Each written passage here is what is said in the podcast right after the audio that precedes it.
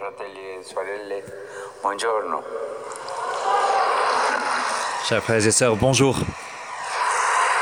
Nous écoutons la catéchèse du pape François à Rome le 23 novembre 2016. Finito il giubileo, Une fois le jubilé fini, aujourd'hui nous revenons à la normalité. Eh, eh. Mais il y a encore euh, certaines réflexions à faire sur les œuvres de miséricorde. C'est pourquoi nous poursuivons ce sujet-là. La réflexion sur les œuvres de miséricorde spirituelle concerne aujourd'hui toutes les actions liées entre elles, conseiller ceux qui sont dans le doute, enseigner les ignorants, ceux qui ne savent pas. C'est un mot assez fort, mais ça veut dire euh, ceux qui ignorent quelque chose. Il faut les enseigner. Ce sont des œuvres que l'on peut vivre euh, d'une manière simple, familiale, à la portée de tous, ou même euh, la deuxième en particulier, du point de vue plus institutionnel, par les instituts d'enseignement. Combien d'enfants souffrent encore aujourd'hui d'analphabétisme? Pour moi, ça c'est incompréhensible. Dans un monde où le progrès technique scientifique est arrivé à ce niveau-là, il est incompréhensible qu'il y ait des enfants analphabètes. C'est une injustice. Combien d'enfants souffrent du manque d'instruction C'est une condition de grande injustice qui atteint la dignité même de la personne. Sans instruction, on est plus facilement en proie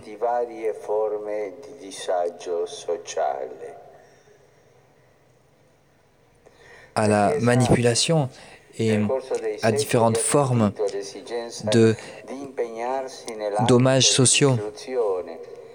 L'Église s'est engagée et s'engage dans les lieux de plus grande destruction car elle s'engage toujours pour redonner la dignité aux plus pauvres. Il y a une école ici à Rome qui a été fondée par Saint Justin au IIe siècle pour que les chrétiens puissent connaître la Sainte Écriture jusqu'à Saint Joseph qui a ouvert les premières écoles gratuites d'Europe, près d'ici également.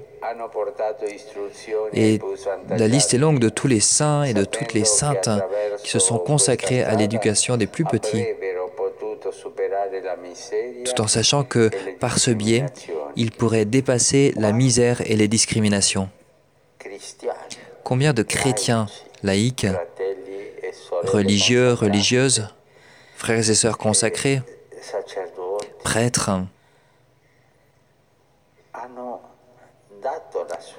ont donné leur vie dans une œuvre d'instruction, d'éducation des enfants, des jeunes? C'est énorme et moi je vous invite à leur rendre hommage en les applaudissant.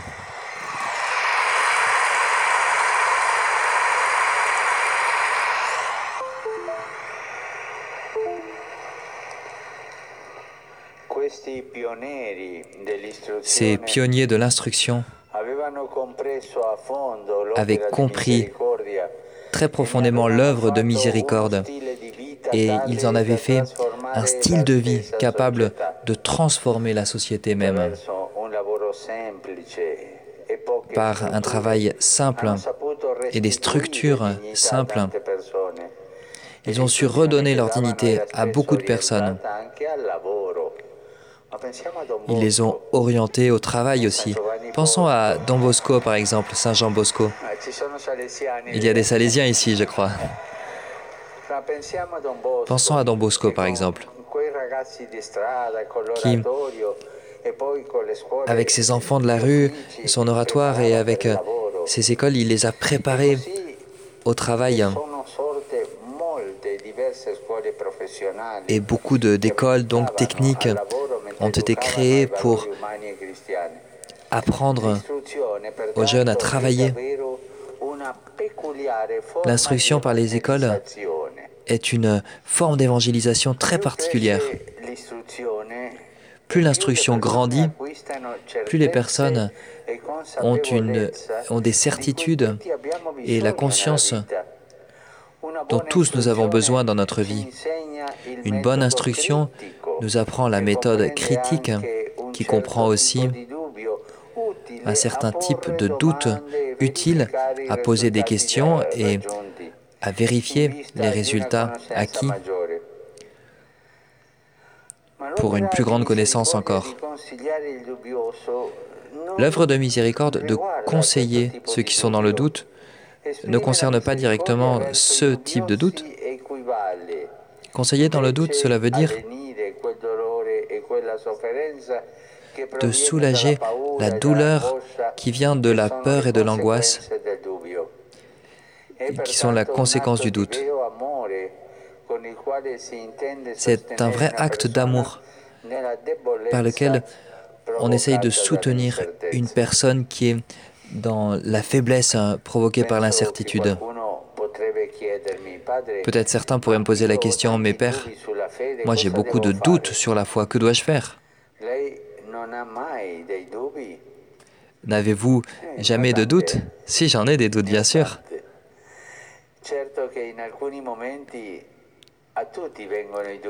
Évidemment, nous avons tous nos doutes. Les doutes qui concernent la foi au sens positif sont un signe que nous voulons connaître Dieu et Jésus de manière plus profonde, ainsi que le mystère de son amour à notre égard. Alors, je sens ce doute, eh bien, je m'intéresse, je, je prends conseil. Quoi faire? Ce sont des doutes qui nous font grandir.